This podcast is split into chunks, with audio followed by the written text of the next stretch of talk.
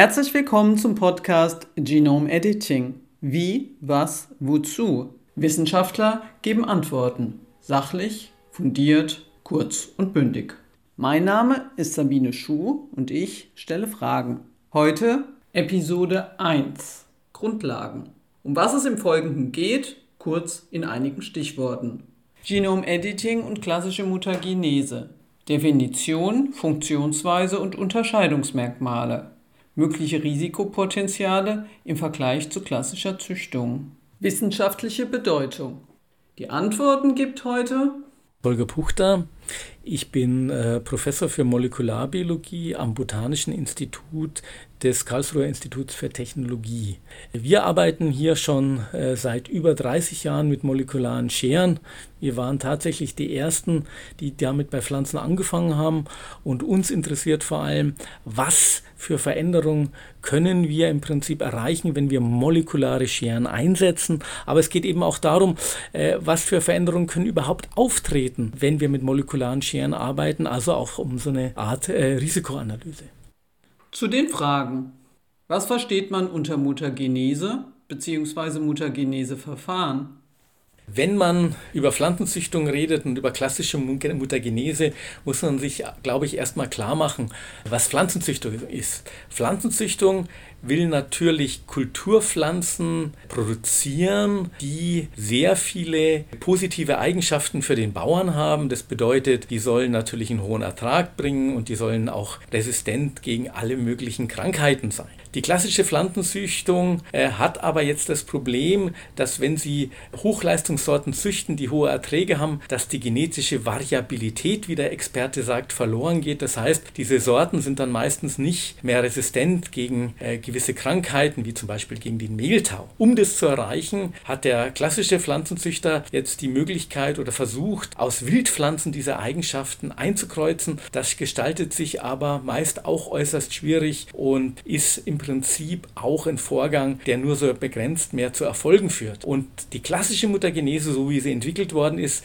ist jetzt eine andere Art, eben neue Variabilitäten in Kulturpflanzen zu induzieren. Was hat man dann gemacht? Man hat einfach, und das hat man schon Mitte des letzten Jahrhunderts gemacht, so eine Art Holzhammer genommen, so eine Art Schrotflinte und hat einfach äh, die Pflanzen mit Chemikalien oder mit radioaktiver Strahlung behandelt. Und diese Chemikalien und diese radioaktive Strahlung, die führt dann dazu, dass wir wir sehr große Veränderungen in diesen Genomen bekommen an vielen unterschiedlichen Stellen. Diese Veränderungen sind vollkommen ungerichtet und ab und zu gibt es dann eben auch Pflanzen, die eine Eigenschaft haben, die für den Bauern toll sind. Ich will Ihnen ein Beispiel nennen. Äh, das ist zum Beispiel die Kurzhalmigkeit bei der Gerste. Die wurde so gefunden. Warum braucht man kurze Halme? Nun, Sie können sich vorstellen, Gräser sind normalerweise sehr lang. Wenn ein Sturm kommt, knicken die um. Wenn Sie aber einen dicken Stamm haben, einen kurzen Stamm haben, dann ist es tatsächlich so, dass dass diese Gräser eben nicht mehr umknicken und der Bauer kann die, wenn die reif sind, dann natürlich gut ernten. Und so ist es tatsächlich gelungen, eine ganze Reihe von neuen Eigenschaften in Kultursorten einzuführen.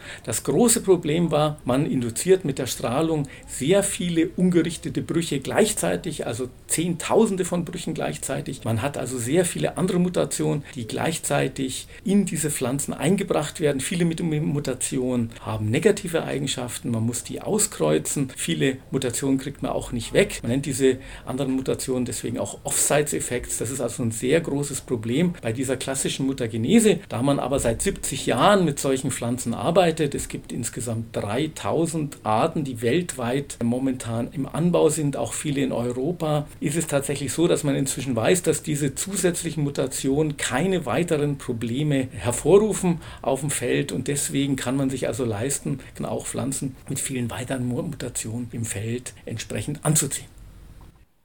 Was ist der Unterschied zwischen den modernen Methoden des Genome Editing und klassischer Mutagenese?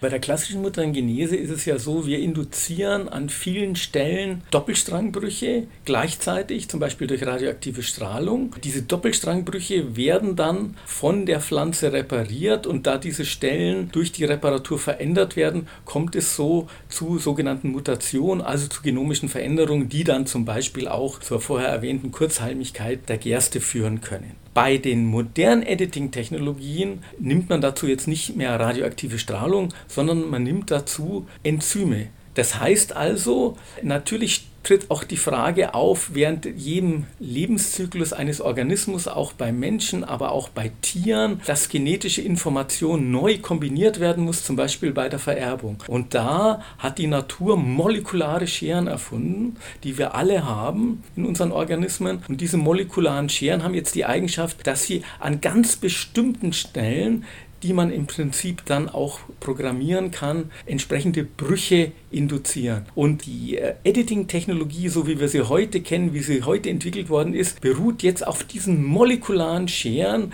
die wir entsprechend programmieren können, dass sie eben nicht mehr 10.000 Brüche gleichzeitig im Genom induzieren an vielen Stellen, sondern wir können jetzt diesen Bruch an eine ganz spezifische Stelle im Genom lenken und wir kennen natürlich auch durch viele biologischen Untersuchungen der letzten 30, 40 Jahre, auch durch die Genomanalysen genau, welche Gene sich wo im Genom befinden. Wir wissen genau, welche Gene sind zuständig für Kurzhalmigkeit und so können wir diese Gene ganz spezifisch ausschalten, ohne dass wir diese ganzen Mutationen zusätzlich einbringen müssen. Und da wir sofort dieses Gen ansteuern können, ist natürlich eine solche Technologie auch sehr viel weniger zeitaufwendig wie die klassische Muttergenese.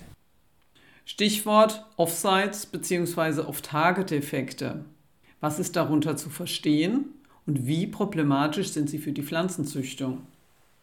Offside-Effekte beim Gene-Editing können dadurch auftreten, dass eben äh, die entsprechenden molekularen Scheren, die Nukleasen, auch andere Stellen im Genom ansteuern, die so ähnlich, aber nicht gleich sind zu der Stelle, die geschnitten werden sollen. Und dann kann es tatsächlich, je nachdem, wie spezifisch diese Scheren sind, auch an anderen Stellen zu weiteren Mutationen kommen. Äh, das sind relativ wenige Mutationen, aber es ist nicht für alle Enzyme vollkommen auszuschließen. Nun, wie gefährlich sind diese Offsites-Effekte in der Medizin? Da können Sie sich vorstellen, da ist natürlich ganz wichtig, dass man äh, bei Patienten nur eine einzige Veränderung im Genom macht, weil weitere Veränderungen zu Krebs führen könnten. Da ist es natürlich von entscheidender Bedeutung, dass man sich hundertprozentig sicher ist, dass es zu keinen Offsites-Effekten kommt. Und das ist da auch eine sehr wichtige Diskussion. Und deswegen wird auch sehr viel Geld aufgewandt seit Jahren schon diese Scheren immer spezifischer zu machen. Und auch wir am Pflanzenfeld können natürlich diese immer spezifischen Scheren dann anwenden. Das heißt, auch für Pflanzen wird dieses Problem der Offsites immer geringer. Aber wenn wir von Offsites reden, dann reden wir vielleicht von drei, vier zusätzlichen Mutationen, die im schlimmsten Falle in einem Pflanzengenom noch induziert werden. Sie müssen sich klar machen, bei der klassischen Mutagenese, die ich vorher erwähnt habe, haben wir 10.000 Offsites-Effekte, die wir gleichzeitig in Kauf nehmen. Und diese Pflanzen werden seit 70 Jahren auf Feldern getestet und äh, wurden auch als sicher eingestuft. Also diese Offsites haben eine sehr geringe Rolle. Es ist sogar noch viel schlimmer. Sie müssen sich nämlich vorstellen, äh, Pflanzen haben relativ große Genome. Wenn Sie sich zum Beispiel ein Feld voller Gerste anschauen und Sie nehmen dann einfach zwei Gerstenhalme und man würde diese Gerstenhalme molekular untersuchen, ihr Genom aufklären, dann würden Sie da schon 100 Veränderungen finden zwischen diesen beiden Gerstenpflanzen im Feld. Und das bedeutet also, dass die Offsites-Effekte unterhalb der Mutationsrate liegen würden bei Gerste und so eigentlich gar nicht nachgewiesen werden können. Eine Frage zur Funktionsweise von Genome Editing. Gibt es ein Grundprinzip und wie sieht es aus? Das Grundprinzip ist, dass wir beim Editing diese molekulare Schere nehmen und programmieren können. Äh, durch diese Programmierung, durch diese willentliche Programmierung durch den Menschen können wir dann genau diese eine Stelle ansteuern. Diese eine Stelle wird dann verändert, aber auf natürliche Weise, weil wir induzieren genauso einen Doppelstrangbruch wie in der Muttergenese und dieser Doppelstrangbruch wird dann genauso repariert wie in der Muttergenese. Das Neue, das Interessante bei dieser Methode ist eben die Programmierbarkeit dieser molekularen Scheren, äh, die eben in den letzten Jahren äh, zur Perfektion entwickelt worden ist. Sie waren Mitglied einer Kommission der Leopoldina, die das Risikopotenzial von Pflanzen, die mit Hilfe von Genome Editing entstanden sind, in Vergleich zu klassischen Zuchtsorten bewerten sollte. Zu welchem Ergebnis kam die Kommission? Die Kommission äh, kam zu dem Schluss, dass diese mit den neuen Technologien hergestellten Pflanzen im Vergleich zu den klassischen Sorten oder auch zu den Pflanzen, die mit klassischer Mutagenese hergestellt werden, kein höheres Risiko darstellen. Und die Argumentationskette war im Prinzip sehr einfach. Sie müssen sich vorstellen, wenn wir also mit, mit den modernen Methoden eine Punktmutation ins Genom einführen, indem wir eben einen Schnitt machen, dann ändern wir das Genom ja nur an einer Stelle, vielleicht, wenn es Offsites gibt, an zwei, drei Stellen. Die klassische Muttergenese, da werden Veränderungen von mehreren hundert Stellen gleichzeitig in Kauf genommen, wobei man eben jetzt schon aus der Geschichte weiß, dass hier auch kein höheres Risiko auftritt. Und letztendlich müssen Sie sich ja auch Folgendes klar machen. Auch unter normalen Bedingungen verändern sich Pflanzen, Genome verändern sich. Mutation ist Grundlage der Evolution. Ich hatte es schon vorher erwähnt, keine zwei Pflanzen im Feld sind gleich. Bei Gerste findet man 100 Veränderungen und deswegen ist es sogar so, dass wir Pflanzen, die mit diesen klassischen, mit diesen modernen Methoden hergestellt worden sind, also mit äh, molekularen Scheren, nicht von natürlichen Pflanzen unterscheiden können. Weil ganz einfaches Rechenbeispiel, stellen Sie sich vor, Sie haben zwei Pflanzen, die sich in 100 Mutationen unterscheiden, dann würden Sie eine Pflanze, die zusätzlich noch mit den modernen äh, Techniken verändert worden ist, eine Pflanze mit 101 Mutationen haben. Und das können Sie natürlich im Feld nicht unterscheiden. Und deswegen ist es ganz klar, dass diese Pflanzen kein höheres Risiko darstellen. Wie ist die Bedeutung von Methoden des Genome Editing für die Wissenschaft zu bewerten?